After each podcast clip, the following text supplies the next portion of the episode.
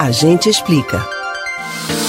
Posto de maior destaque nas eleições gerais, o cargo de presidente da República é o mais cobiçado pela classe política e o mais conhecido pelos eleitores.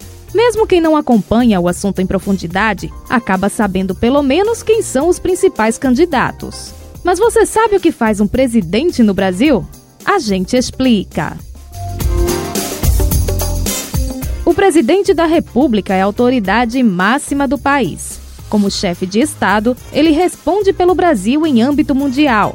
Já como chefe de governo, ele toma decisões do cotidiano político da nação, como criar programas e políticas públicas para diversas áreas e sugerir leis. Neste último ponto, inclusive, o mandatário é o único que pode emitir as medidas provisórias, as MPs, que têm força de lei e entram em vigor de forma imediata. Também cabe a ele sancionar ou vetar projetos de lei aprovados pelo Congresso Nacional e propor alterações em normas que já existem, tendo como ferramenta as propostas de emenda constitucional.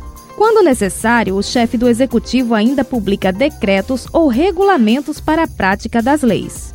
Em relação às políticas públicas, o presidente deve determinar quais são as prioridades do país e direcionar recursos para ações em setores como educação, saúde e habitação, por exemplo.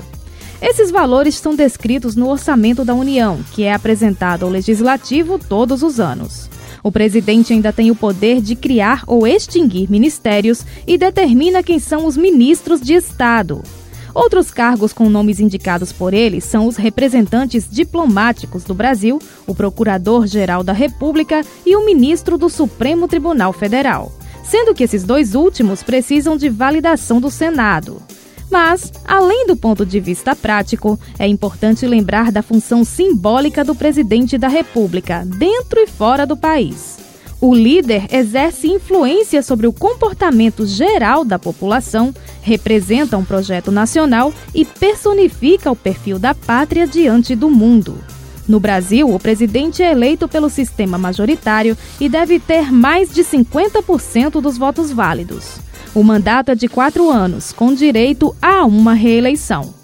Você pode ouvir novamente o conteúdo deste ou outros A Gente Explica no site da Rádio Jornal ou nos principais aplicativos de podcast: Spotify, Deezer, Google e Apple Podcasts. Betânia Ribeiro para o Rádio Livre.